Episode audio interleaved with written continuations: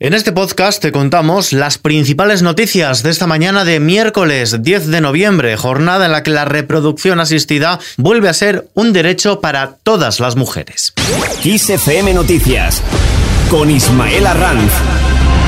Desde hoy, las mujeres solas, lesbianas o trans podrán optar a tratamientos de reproducción asistida a través de la sanidad pública, todo después de que el Boletín Oficial del Estado haya publicado ya la orden firmada por la ministra de Sanidad, Carolina Darias, y que acaba con la limitación impuesta en 2014 que acotaba estos tratamientos a las personas con trastornos de la fertilidad o a un fin preventivo de evitar la transmisión de enfermedades graves. Carolina Darias es la ministra de Sanidad. Hemos publicado una orden muy importante una orden que garantiza el acceso a las técnicas de reproducción humana asistida con fondos públicos a mujeres sin pareja, a mujeres lesbianas, a mujeres bisexuales y a personas trans con capacidad gestante. Muy importante. Hoy también entra en vigor la reforma del impuesto de plusvalías, una reforma que permitirá al contribuyente elegir si paga por la ganancia real obtenida con la venta de suelo o por la resultante de aplicar el sistema objetivo, en tanto que estará exento de pago cuando la operación no reporte ganancia alguna. Así lo explicaba el pasado lunes la portavoz del Gobierno, Isabel Rodríguez, en la rueda de prensa posterior al Consejo de Ministros.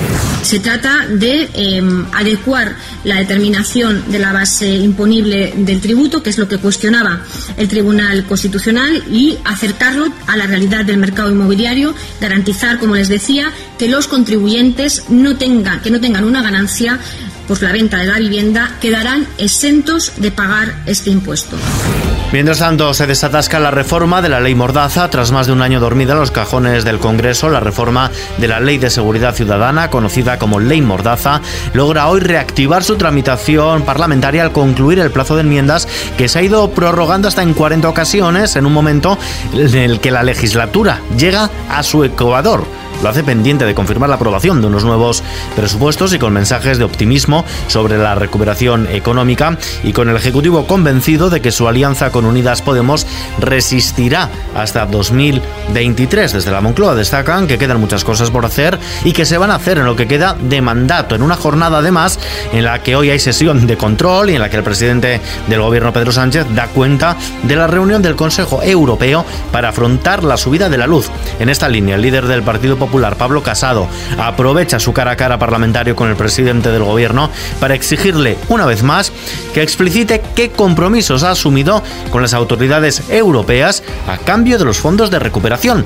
La portavoz de los populares en el Congreso, Cuca Gamarra, adelantaba otros temas sobre los que hoy cuestionarán al Ejecutivo. En la sesión de control al Gobierno, el Partido Popular preguntará al Gobierno en relación a los peajes y las viñetas. Queremos explicaciones, explicaciones de por qué no se ha negociado esto con los transportistas, explicaciones de por qué se está dispuesto a incrementar todavía más los costes del transporte en España. Y explicaciones de por qué con esta medida se quiere lastrar nuestra competitividad porque evidentemente si se encarece el transporte, que ya tiene un gran lastre con el precio de los combustibles, difícilmente se va a poder ser competitivos con otros mercados y España necesita competitividad dentro y fuera de España. En un día en el que la luz vuelve a rozar los 200 euros, el precio de la electricidad en el mercado mayorista ha vuelto a subir este miércoles por tercer día consecutivo, concretamente cerca de un 12%, hasta situarse en los 199,28 euros el megavatio hora. Es su precio más alto en lo que va de mes. El precio máximo para hoy se registrará entre las 9 y las 10 de la noche. 230 euros el megavatio. En La Palma, la lava mientras tanto alcanza la playa de los Guirres Así sonaba al tocar agua.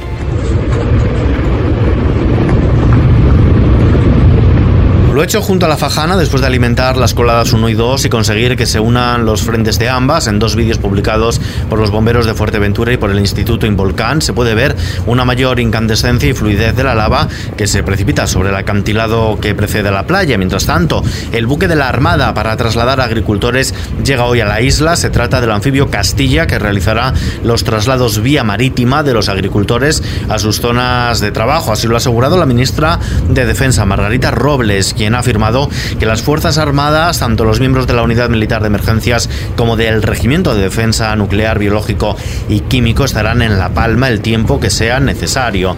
En la página cultural, el Premio Cervantes 2021 se dará hoy a conocer. El ministro de Cultura, Miquel Iceta, anuncia esta tarde el fallo del jurado del Premio de Literatura en Lengua Castellana Miguel de Cervantes, correspondiente a este año 2021. Es el más prestigioso galardón de las letras en español y está dotado con 125.000 euros. Este año suenan con fuerza escritores como la uruguaya Cristina Peri Rossi o el español Luis Mateo Díez. ¿Y os acordáis de esta actuación de Lady Gaga?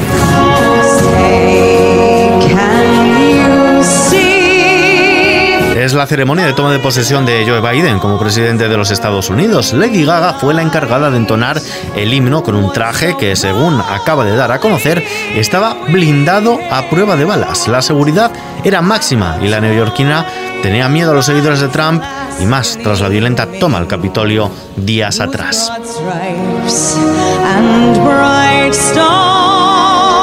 Con Lady Gaga lo dejamos por hoy. Información actualizada en los boletines de Kiss FM. Hasta mañana.